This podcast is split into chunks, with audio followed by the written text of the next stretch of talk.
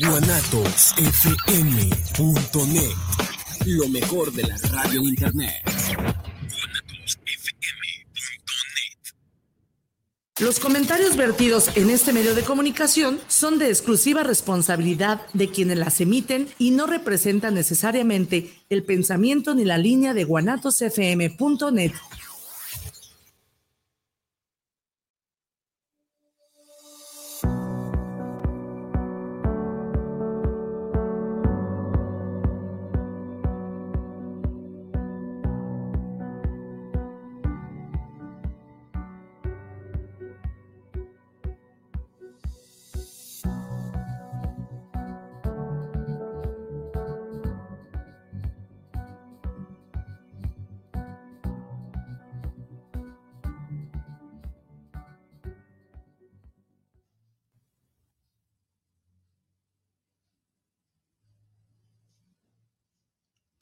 Sí, bueno, buenas tardes. Ya estamos aquí empezando su programa Diálogos, un lugar para decirnos de palabras. El, el programa se llama así porque el diálogo es ese, es un decirnos de palabras, de aquí para allá. No es eso de pelearnos, ¿no? Aquí es nomás descubrirnos en las palabras. Decirnos todo aquello que tenemos guardado, que queremos transmitir y, que, y ser escuchados. Bueno, este, ahora tenemos de invitada, pues estoy muy contento, muy alegre, se llama Pita Raigosa. No la podemos ubicar en un solo género literario, sino que abarca muchos géneros, desde la poesía infantil, el cuento corto, las, este, las narraciones ya más largas y elaboradas como, una como la novela, y entonces, este, inclusive hasta pequeños aforismos o pensamientos que nos sorprende cada vez que, que la leemos. Entonces, con ustedes, Pita, ¿cómo estás? Hola, muy buenos días. Gracias por la invitación y de poder participar en este programa. Muy bien. Yo este, soy un lector de su obra hasta donde me permiten mi, este, mis libros que tengo de ella. Ahora, vamos, vamos a empezar con el primero que leí. Se llama ¿Qué pasa bajo el sol luna? Es, una, es un cuento muy, es un cuento, bueno, es un libro infantil muy ilustrado y, y con versos muy fáciles, como que los escribiera una niña que se sorprende del mundo y de las cosas que hay entre esas dos dimensiones. Exactamente. Sí, en ese libro dejé salir a, esa pequeña que todo el tiempo estaba observando qué ocurría en el mundo, cómo amanecía, cómo anochecía, las nubes, los pájaros, todo alrededor. Todo alrededor. Es un, son, son, pequeños versos rimados y es lo que nos atrae mucho la imaginación, pues, infantil, ¿verdad? sí, así ¿Puedes leer algo del de libro? Claro que sí. El pececito gracioso, en pecera de cristal, estaba sobre la mesa dando vueltas sin parar. Su figura redondita me hacía recordar las esferas de oro y plata que adornan la Navidad. Muy bien. Sí. Este, este libro, ¿cómo lo pensaste? ¿Cómo, cómo fue que llegó a, hacerse tinta y papel e ilustraciones? Pensé en mis nietos. Estaban los, los primeros dos, estaban como de dos años, algo así. Y yo les contaba cosas, pero luego pensé, tengo que dejarlas plasmadas, porque todo se, dice y se olvida, y que se pierde definitivamente. Entonces, los empecé a escribir, todo aquello que ellos me iban sugiriendo, este, la convivencia con los niños es deliciosa. Aquella inocencia te transmite tanto que ahí surgió este, los poemitas de qué pasa bajo su luna. Y en ese entonces estábamos este, trabajando juntas Adriana Rivera, que es una gran pintora ahí de Tlaquepaque, y le dije, ¿me, me harías el favor de ilustrármelos? Y creo que es un trabajo maravilloso. Sí, es una, es una este, ilustración muy, muy hermosa de, de este libro que está bajo, el, bajo la editorial Proyección Literaria de, de la directora Angélica Domínguez, pues, directora de la, de la editorial. Sí, también fue un gran trabajo el que realizó ella. ahí está, este, como, y dentro de, de, todo el libro, todo el libro es maravilloso, ¿verdad? Sus, Así es. Sus letras, pues, el significado, las metáforas que utilizas y indescriptiblemente tienen que verlo para ver la magia de las pinturas, ¿verdad? Sí. Este, este es, se llama Bajo Sol Luna. ¿Nos puedes dar otra lectura para... Sí, ¿cómo no? Para empezar con, otro, con otro libro o le seguimos otros dos. La abejita con aretes tocaba su clarinete, viendo las flores mecer. Una mosca llegó y bailando la empujó. La abejita se enojó y jamás quiso volver. Sí, te imaginas hasta el humor, ¿no? Sí. Todo, este, cómo se enoja y eso. A veces somos un poco crueles los, los, los niños cuando te arrebatan tu, tu juguete favorito. Ah, sí, sí. Eso. eso me evoca a un cuento tuyo que leí que se llama El Trompo. Ah, sí, cómo no. Es un, este se encuentra en el libro de la confesión y otros cuentos. Son una serie de cuentos que resultaron ganadores de un concurso, el Adalberto Navarro Sánchez, en el 2013. Y este cuento pues es para niños también, en donde ahora ya, ya casi no se ven los trompos de madera, pero la historia narra precisamente los juegos de trompo con madera y cuando surgen los primeros de plástico. Sí, sí, es un, una un cuento nostálgico, pues, Así aparte de eso. Y, pues ya histórico, porque ya, como dices, ya, ya se acabaron ese, ese tipo de, sí, ya son juegos. Solamente quizás en San Juan de Dios o, de los que hacen en Michoacán, tal vez todavía encontramos los trompos de, de madera, ¿verdad? Pero ya los niños ya no los buscan, ahora quieren los de plástico. Y si traen lucecitas y no sé cuántas cosas. Sí, pero allí en ese cuento podemos rescatar pues ese, e, e, esa justicia, ¿no? Esa justicia de, del niño que siempre que siempre gana todos los, eh, todos los trompos de los compañeros y cómo el otro se, se fue acumulando fuerza y coraje para, para enfrentársele, ¿verdad? Con su trompo de, con su trompo, aunque parece frágil de plástico, y al último, pues es sorprendente para que lo lean. Ese se llama El Trompo, un cuento de Pita Raigosa. Ajá, sí. Les puedo leer un pequeño fragmento. Ese, los trompos. En los tiempos en que los trompos eran de madera, yo era el más fregón. Todos en el barrio me tenían miedo. A mi trompo lo llamaban el acorazado, porque en la punta le había puesto un tornillo para que estuviera más filoso y duro. Tan es así que a veces, cuando al lanzarlo caía sobre otro trompo, había unos que se rompían. Siempre me gustó jugar con apuestas, sobre todo cuando hacíamos un círculo y poníamos las monedas al centro.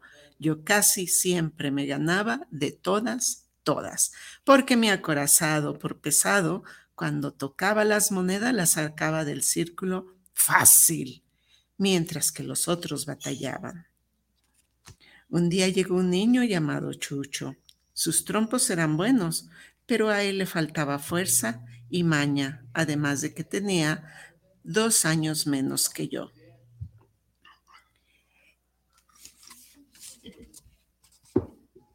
El Chucho, que era como se llamaba este niño, cada día se hacía mejor en el juego. Ya les había ganado a todos, menos a mí.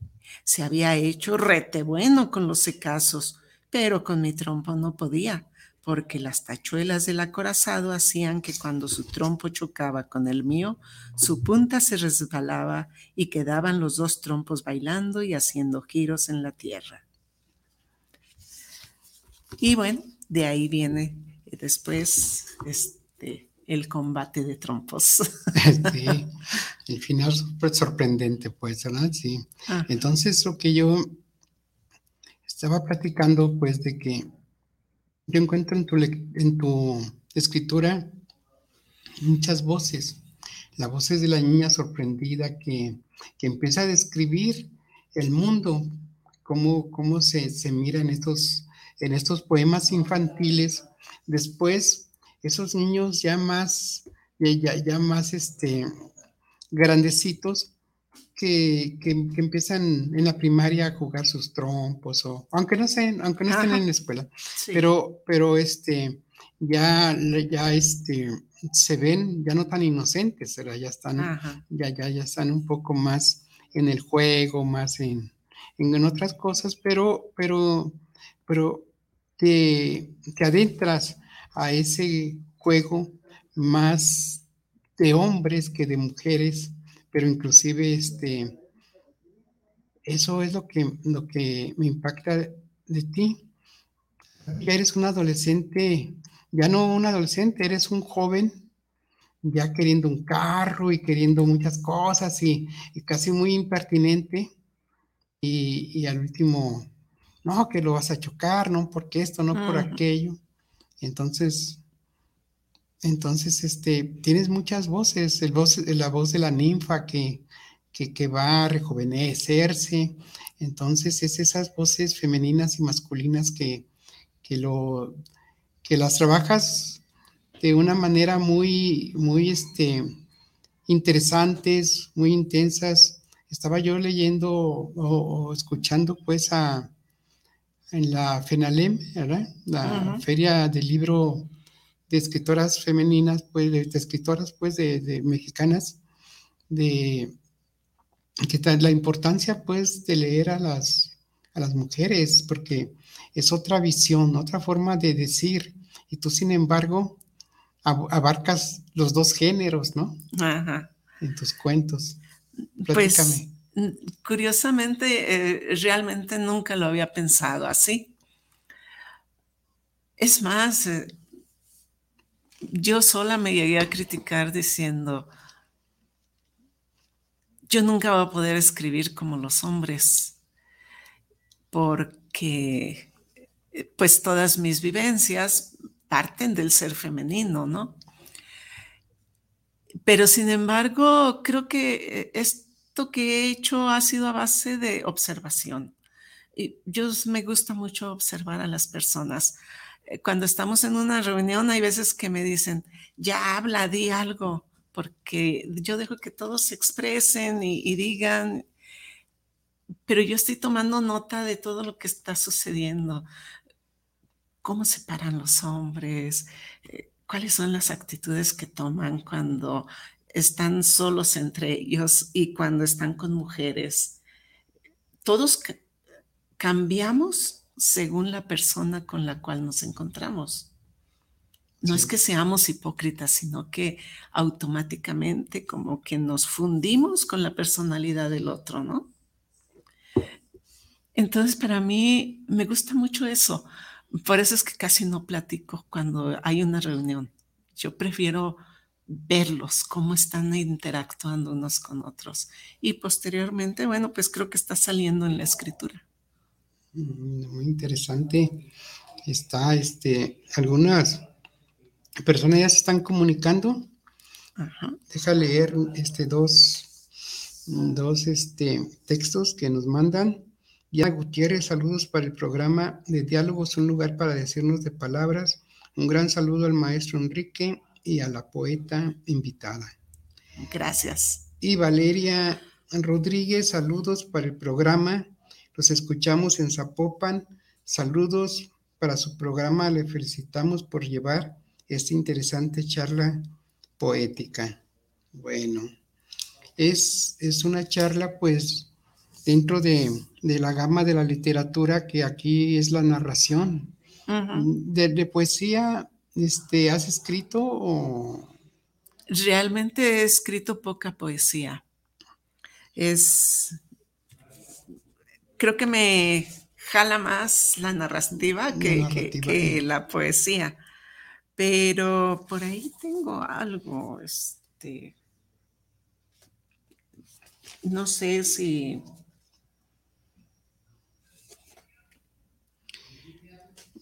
No, a ver, ah, tengo este. Muy bien. A ver, veamos. Estamos, mandando saludos pues a todos los que nos escuchan y este y alegres pues porque ya se viene la FIL presencial, su el país que nos invitado es Perú. Entonces, para la próxima semana vamos a leer algunos textos y, algunas biografías de las personas que vienen y, para empezar, pues como se llama, era la fiesta del libro y de los escritores y de sus escritos. Entonces, este no se, no se pierdan la próxima semana. Aquí los vamos a esperar mientras encontramos este, las letras de, de Pita Raigosa. Bien, este se llama Gritos. De repente, los gritos caen en medio de la calle, irreverentes, sorprenden a quien se encuentran. Emergen volando de las ventanas o corriendo van veloces a través de las puertas. Algunos surgen temblorosos, llenos de miedo. Otros coléricos como aullidos, cortan los aires cual filosos cuchillos. Gritos los hay que se trenzan con otros en frenéticos pleitos. Gritos que se vuelven alegres y sonoros, que ahogan apasionados otros sonidos y van transformándose poco a poco en suspiros se pueden encontrar fundiéndose en un ruido confuso, apretujados o solitarios, hostiles o gozosos, impacientes y agitados. Raudos recorren las calles, las aldeas y cubren todo el orbe en todas direcciones, exaltando el aire. Tienen tanto poder que su rugido es capaz de devorar a través de su eco sonoro los proyectos y las voluntades Gritos son que surgen de encendidas gargantas que queman la lengua y expresan lo que hay en el fondo del alma. Mm, qué interesante. Entonces, eres una escritora Hace poco estaba leyendo qué diferencia hay entre escritor y poeta. Pues el, poeta pues escribe poesía, escribe metáforas y, todo, y eso.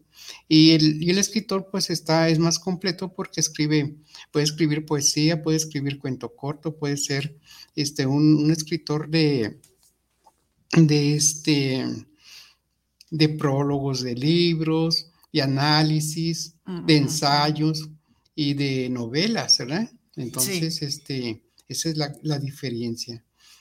Pero, pero tú este, estás dentro de todos esa, esa gama, pues, de, de, voces, pues, que, que, que conforman, pues, tu, tu, ser, tu, tu, universo creativo. ¿Verdad? Sí. ¿Cómo, cómo, cómo escribes en las mañanas, en las tardes? Te levantas tu cafecito o, o, en el transcurso del día vas a tomando notas o cómo? Pues realmente no tengo así un, decir, siempre hago esto, no. Como decía anteriormente, el convivir con otras personas me va impactando y aquello que, que me llamó mucho la atención inmediatamente lo anoto para trabajarlo posteriormente. En ocasiones estoy dormida y me despierta la idea y me levanto inmediatamente también para dejarla plasmada. Y, y así ya decir como eh, cotidianamente, bueno, busco más bien en las tardes, en las tardes sentarme tranquilamente a a repasar todo eso que, me ha impactado mis sentidos, que yo siento que hay algo guardado ahí, lo empiezo a escudriñar y, a plasmar en palabras. Me viene a la idea de que cuando somos pequeños, a veces nos metemos a las habitaciones que no, que nunca están casi abiertas. Encontramos cuadernos, encontramos a lo mejor este, ropa de, de los abuelos o retratos o todas esas cosas y nos va sorprendiendo de cómo se miraban nuestros abuelos cuando eran jóvenes, de cuando, eran, cuando eran niños o cuando esto, y eso nos sorprende. ¿Cómo no? A ti, ¿qué, ¿Qué te sorprende? ¿Qué te sorprendió para ser escritora? yo, yo, desde que tengo recuerdo, yo quería escribir para, poder decir cosas. Y tuve la suerte de una tía que era maestra y, y me enseñó cuando tenía cinco años,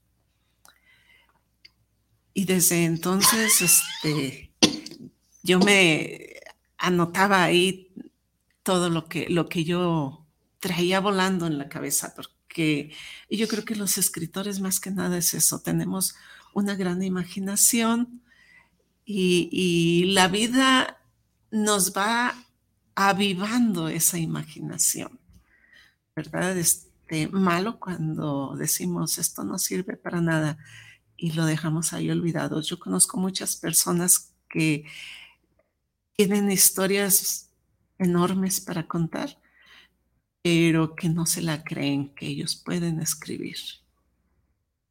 Sí, sí, es cierto.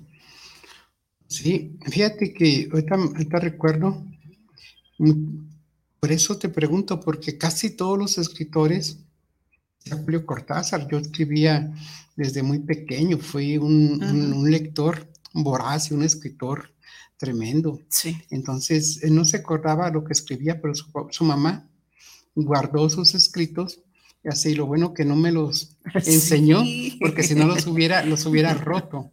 Dice, pero, pero este, ahí estaban, ya, ya cuando estaba ya grande, pues eran los escritos de él. Entonces eso demuestra que desde muy pequeños, este... Sí, cómo no. Este, ah, ah, yo me encontré, por ejemplo, ahora con la, novela, eh, que me han hecho varios comentarios este, de las técnicas que utilizo y todo, y por ahí alguien me decía, es que es una técnica nueva.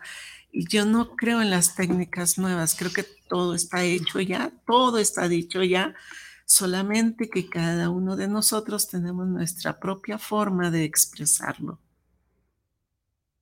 Este, Hablando de la lectura, sí también he sido voraz con los libros. Este, también en cuanto aprendí a leer, todo lo que yo veía, yo lo leía. Llámese periódicos, revistas, libros, lo que fuera, ¿no? Y a veces me regañaron muchas veces por estar leyendo cosas que no eran propias para mí. Pero no era ni morbo ni nada de eso, sino yo quería conocer el mundo. ¿Y cómo? Pues solamente leyendo, ¿verdad? Este, es, la, es la manera más barata y más fácil de viajar. Exactamente. Pero inclusive, sí has andado por el mundo. Venecia, por ahí. Ajá, Venecia, este, Filipinas, México, Me falta mucho todavía, pero ahí la llevo. Sí. De lo que me decías que, que no, no, hay, no hay nada que descubrir en la literatura, pues sí, pero, pero hay cosas que solamente las, una sola persona puede decir las cosas. Este, decía el escritor Segovia, Francisco Segovia, decía que cada persona tiene una forma diferente de decir. Mm, Nadie más puede decir lo que tú tienes que decir. Por ejemplo, los abuelos tenían una forma de decir, este... Totalmente cierto. Este, los primos o a lo mejor un, un, amigo muy, muy querido, dicen, cuando te mueres, cuando se muere alguien muy querido, se muere la mitad de ti porque se mueren las palabras que te dijo. Las palabras que te pudieran decir, las de consuelo, este, los abrazos que te, que te pudieran abrazar. Entonces, esa es la importancia de la palabra. Entonces la palabra es como una huella digital. Nadie va a decir tú lo dices. Sí, así es. No, no lo había visto así, pero tienes toda la razón. Me, me uno a ella totalmente. Sí, es un deleite pues esta plática que tenemos contigo mm. sobre, sobre esa forma pues de, de decir, me dices de tu, de tu abuelita, era la que, la que empezó con, a enseñarte o una tía, una tía tuya. Este, ¿Siempre estabas rodeada de, libros o, o, cómo era? ¿O no, no había libros en tu casa? O...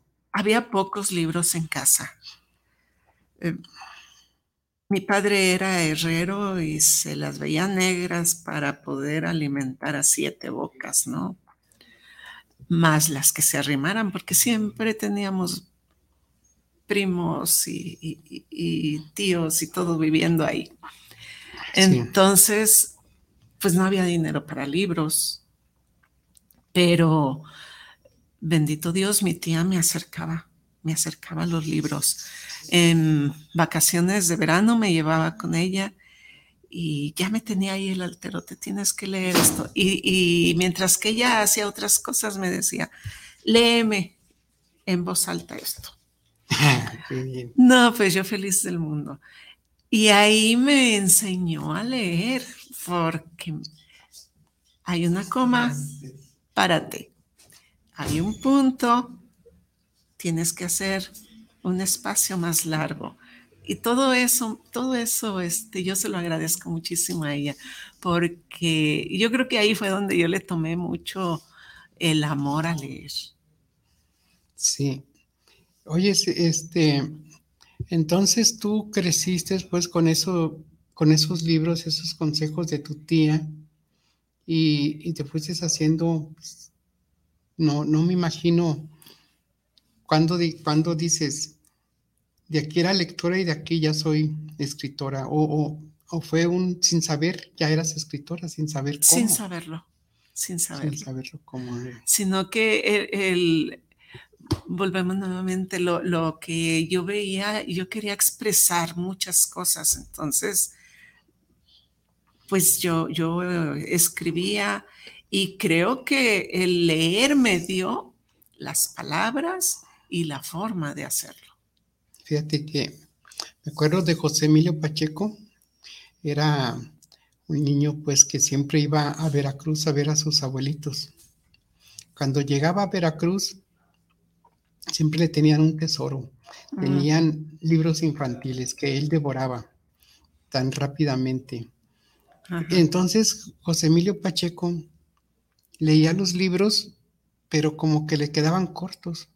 Y, se desilusionaba por la brevedad de, esa magia del, del cuento, de lo que estaba leyendo, y empezaba a seguir escribiendo como que el final se alargaba y entonces él sin querer, desde siempre fue escritor. Hacía una nueva versión de aquel cuento. Sí. Qué bonito. Entonces, este, y, retomando pues lo que tú dices, que, que se empieza a escribir, que tenías las ganas de escribir y de escribir. A veces no tenemos las técnicas cuando somos más pequeños, pero, pero tenías esa, esa, ese asombro pues por la lectura yo siempre les digo, ¿cómo, ¿cómo escribes y por qué escribes? Y siempre les digo, es que yo tengo un abuelito. Así ese abuelito es, es, mi abuelito, pero el abuelito de mis primos, el papá de mis papás, y, así de toda la familia, pues, ¿verdad? Este es su familiar, y cada quien tiene un abuelito en su mente.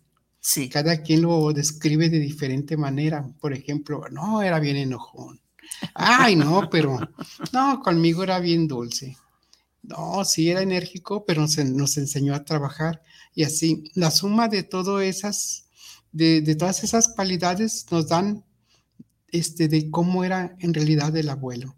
Y si tú te callas, pues no vamos a saber cómo era el abuelo tan, tan a veces tan, tan rudo, a veces tan, correcto. tan, tan correcto y, a veces tan amoroso, ¿verdad? Entonces digo, tú escribe lo que tú sientas para saber cómo era el abuelo, ¿verdad? O saber cómo era tu mundo.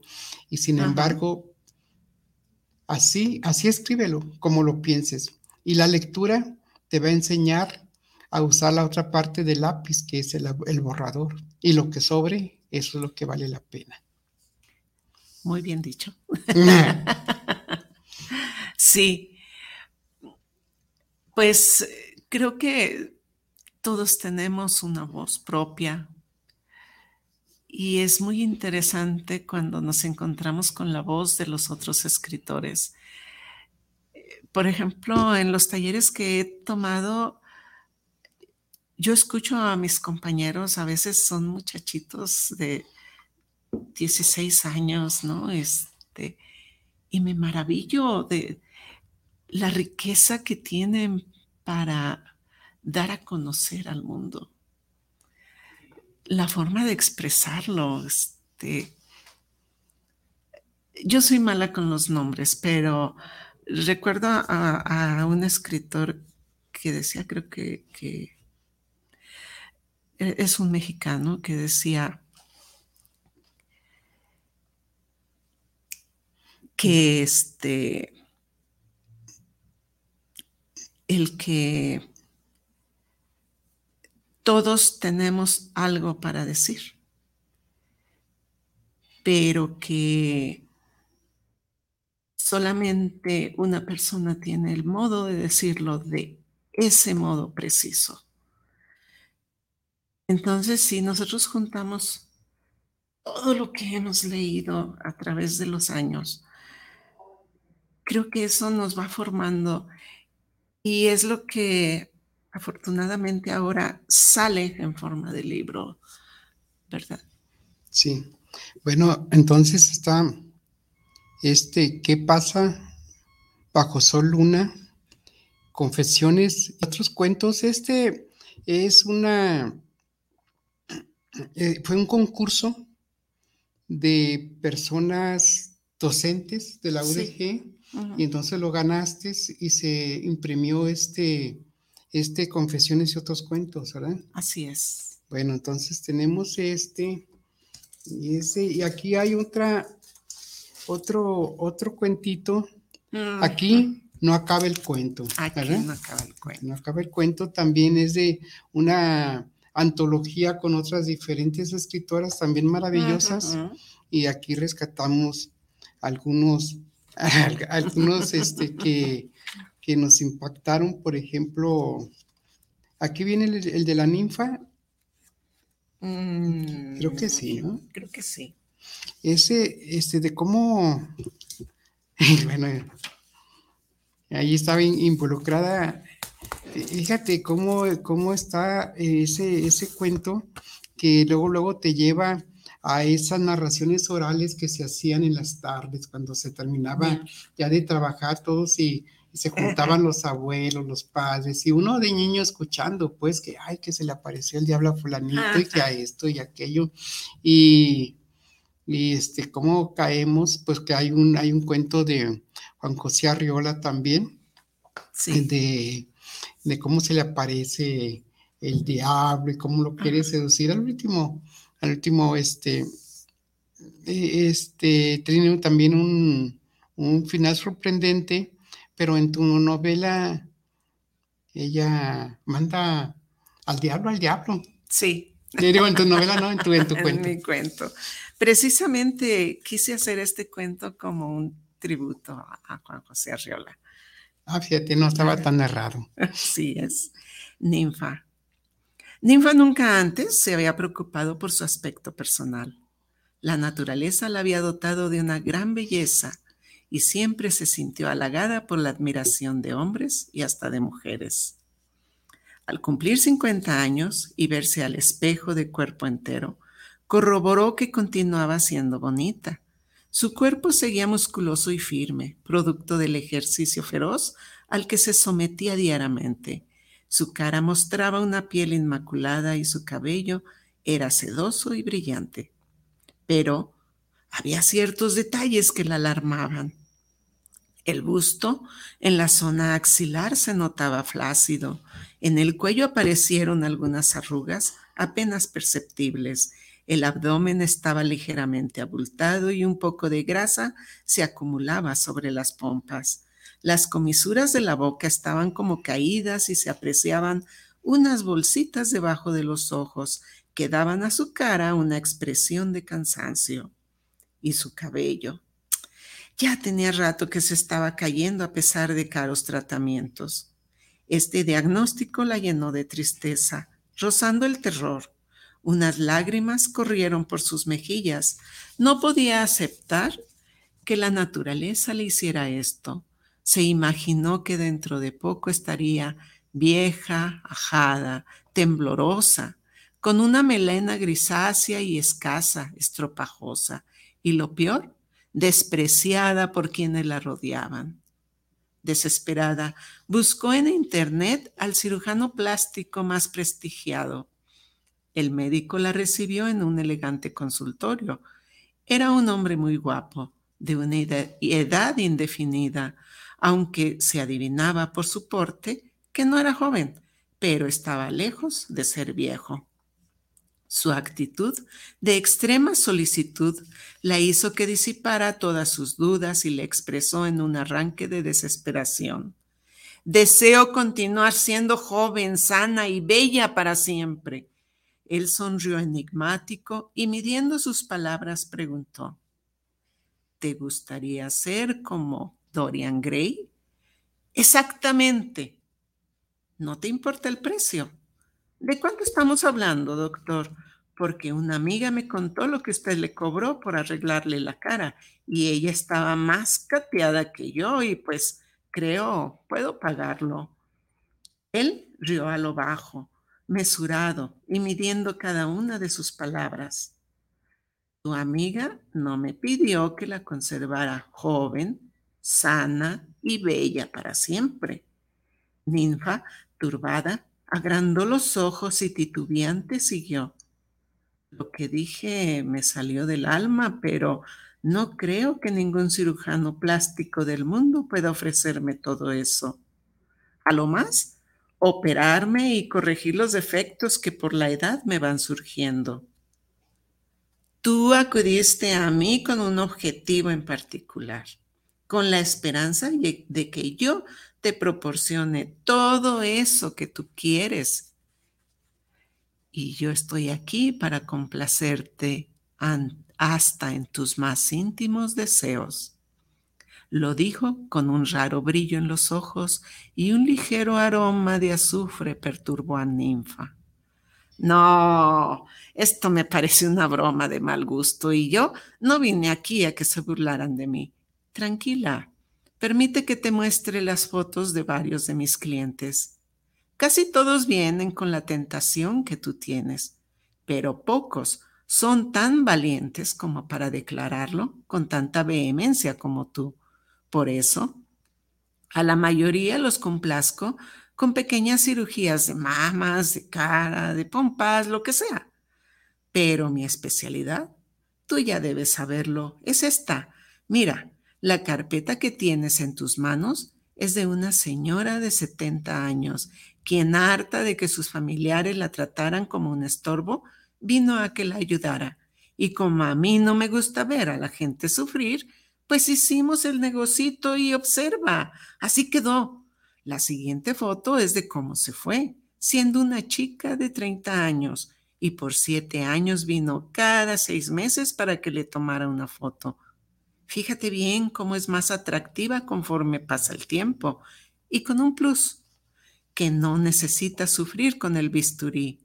Esto es instantáneo, dijo chasqueando los dedos. No entiendo. Si no es una cirugía, entonces, ¿cómo? Ay, mi reina, eso déjamelo a mí, con que tú te vayas de aquí feliz y me recomiendes. Es maravilloso lo que me ofrece. Se levantó, dio unos pasos por el consultorio y dudosa preguntó, pero, ¿por qué dice usted que por siete años? ¿No le parece muy poco tiempo? ¿Está segura de que los vas a vivir?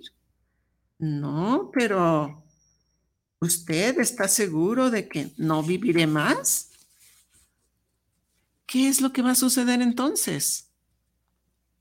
Si vivieras más años, el efecto rejuvenecedor tarda otros siete años en desaparecer por completo. Anda, no lo dudes más y regálame una firmita aquí, solo para formalizar nuestro trato y anexarte a mi lista de clientes satisfechos. Oiga, no, siete años se van volando y después que pasen los otros siete, ¿cómo voy a quedar entonces? ¿Igual que ahorita? ¿O peor que una de 64? Y después, ¿con qué volveré a negociar? Dio una vuelta por el consultorio, pensativa, se asomó a la ventana, se llevó la mano a la boca, se mordisqueó la uña. El hombre, algo desesperado, agregó, ¿para qué te preocupas por algo que quizá ni va a suceder? Usted me dijo que sería algo así como lo de Dorian Gray. Ya veo que es un charlatán. Ha de ser muy diablo. Y ahora entiendo por qué Dios lo mandó al infierno. A Dorian Gray el trato se lo hicieron de por vida y usted solo me ofrece siete años y Ninfa salió dando un portazo.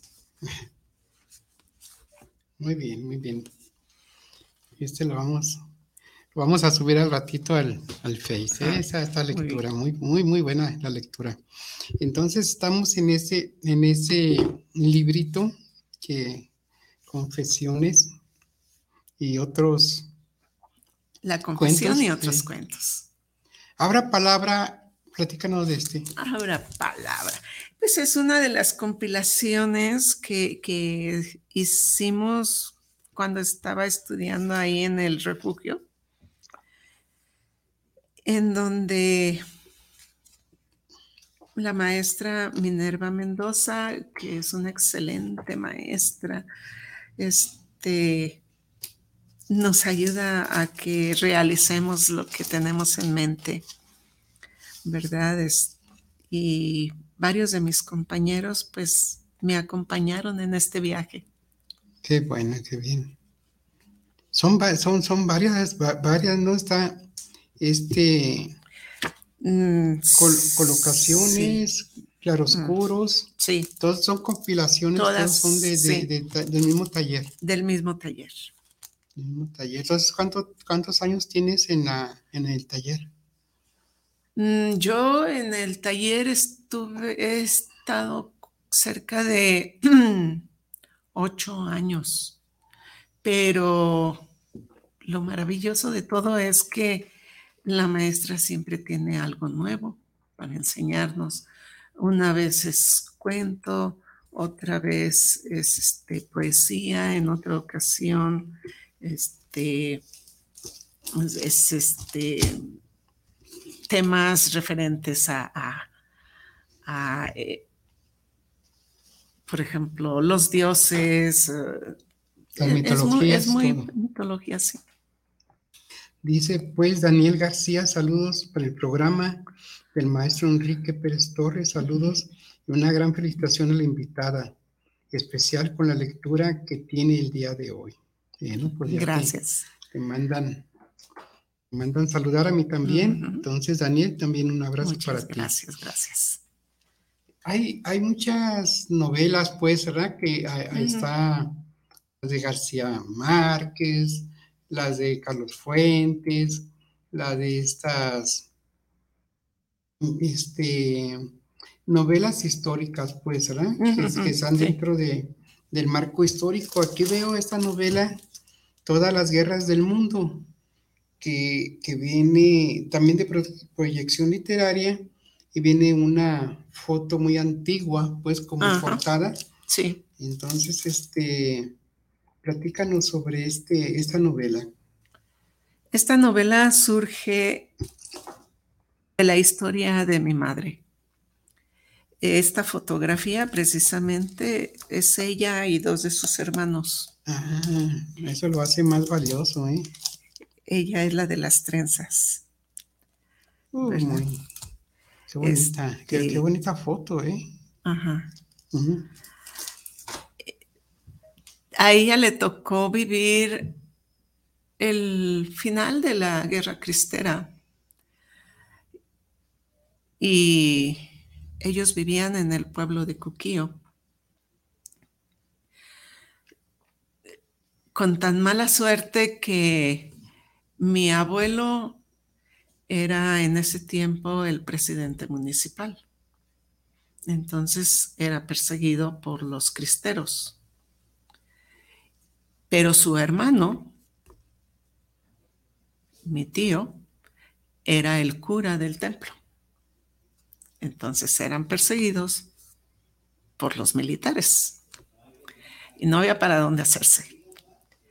Este, siendo una familia que vivía muy bien, tenían todo lo que en aquel tiempo se podía desear, se quedaron absolutamente sin nada. Eh, fusilan al abuelo y al tío lo, lo lo martirizan hasta que muere. Y mi abuela y mi madre tuvieron que salir huyendo del pueblo de Cuquío a medianoche, perseguidas por ambos bandos. Son ayudadas por alguien que los había traicionado anteriormente, que precisamente por él fue que, mataron al tío. Y más que nada lo que yo intento narrar es esa fortaleza del ser humano que ante cuando ve todo perdido, cuando ya no queda nada, se sobrepone y da mucho más de lo que se podría esperar. ¿verdad? Este, tanto así que en este viaje que dura cerca de una semana, no son más que seis días, este, de ser mi madre una niña chiqueada, que no sabía nada de la vida, que todo esto, llega a Guadalajara siendo toda una mujer resuelta a lo que sea, ¿verdad? Salva a su madre de morir.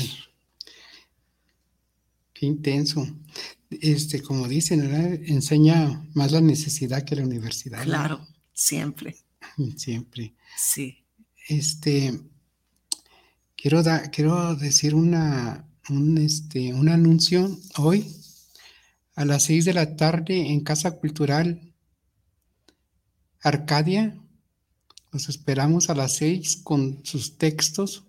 Vamos a hacer una lectura de poemas en memoria de Ángel Orduño, que acaba de morir recientemente la semana pasada.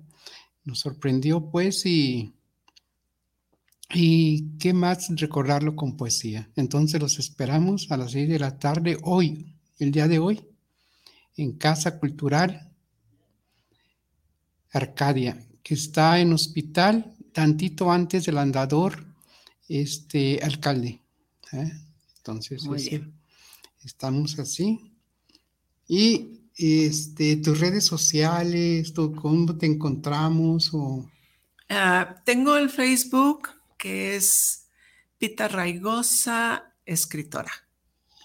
Y ahí es donde pueden encontrar pues, lo que va pasando, novedades. Sí, inclusive yo, nosotros nos conocimos en la biblioteca, bueno, nos conocimos entre libros, allí en la, en la biblioteca este, Juan José Arriola. Juan José Arriola, sí. la, la presentación de tus libros.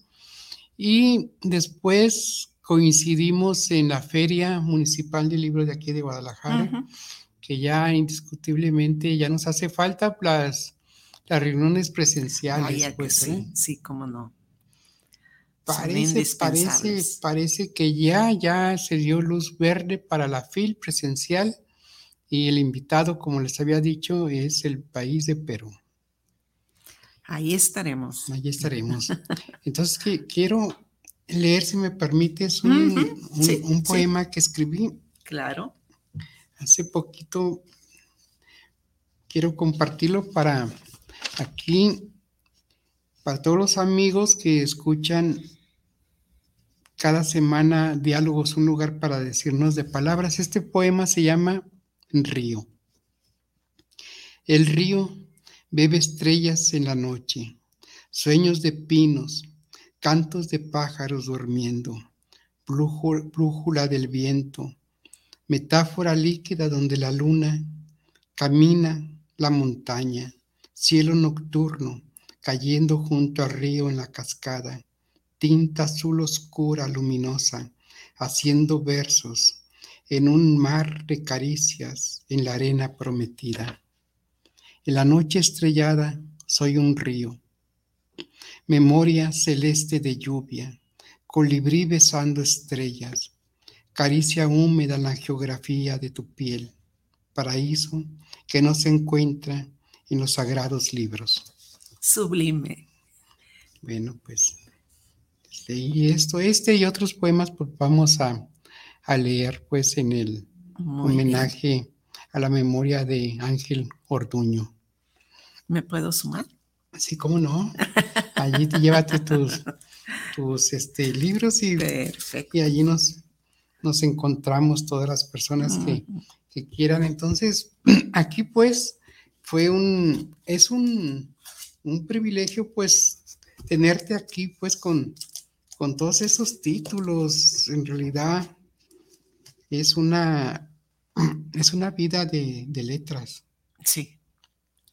Sí, este, eh, me, criticaban mucho mis compañeros cuando trabajaba, yo daba clases de química, porque en todos mis libros, aunque eran de química, en los márgenes siempre tenía escrito algo. Las ideas que se me venían, un pequeño poemita, lo que fuera. Qué bien, qué bien, qué bien, qué bien. Siempre, siempre es hermoso, pues, todo lo que nos sorprende. También la química. La química, hay dos sustancias que juntas hacen una reacción. Esa reacción, pues, a veces dos personas reaccionan con la mirada, con la sonrisa, con los latidos del corazón. Esa es una química. Es química total. Sí. A veces ni lo sentimos pasa alguien a nuestro lado y volteamos inmediatamente. Sí. ¿Qué, fue eso, no? Sí. Es la química actuando. inclusive, este, subes suben al camión y tú hueles y sí. Ah, eh, estás a mm. veces viendo el celular, un libro y, el olor, ¿no? Sí. Ay, qué, qué, qué, sí, el aroma. Qué, el aroma, ¿verdad? Qué, bien. Sí. De hecho, algunos de mis cuentos tienen mucho de química. Hablan de química. Sí, inclusive este, esta taza de, café, la, química que te, que te trae el, olor al café. Ah, sí, mm, recuerdos, vivencias, muchas cosas que trae el aroma del café. Ese, eso sí. Está, quiero mandar un saludo a Marta Mendoza que siempre nos, nos escucha. ella tiene un programa que se llama Tlamanti y siempre tiene muchos invitados muy, muy luminosos y, les recomiendo ese programa también. Bien, la algo que, que, les quieras dar como consejo a los nuevos escritores o, o no sé. A los nuevos escritores que lean mucho, que escriban mucho, que no se asusten cuando alguien critique su obra. Al contrario, agradezcanlo. Tómenlo como una oportunidad para mejorar. Y si, y si ven un concurso, o, o, más bien busquen los concursos y participen y participen. No importa que no ganen, algún día van a encontrar un jurado que los va a descubrir. Bien, qué bien, qué bien. Pues este, fíjate que la próxima semana viene también otro escritor, dos escritores, uno que estrena libro, el otro escritor, este, Adalberto Gutiérrez, Ah, sí. que va a ser el invitado de honor de un encuentro de poetas del Perú, ¿verdad? Entonces, es, Ah. este, pues aquí va a estar, van a estar leyendo sus, sus letras, los esperamos la próxima semana en Diálogos, un lugar para decirnos de palabras. Este fue un programa que, que este, se regocijó con la venida, con la visita de Pita Raigosa, una excelente escritora. Les agradezco Bueno, mucho haberme todos. escuchado. A todos un abrazo y nos vemos para la próxima semana. Muchas gracias. Gracias a todos. Bien, entonces, ¿cómo están tus libros?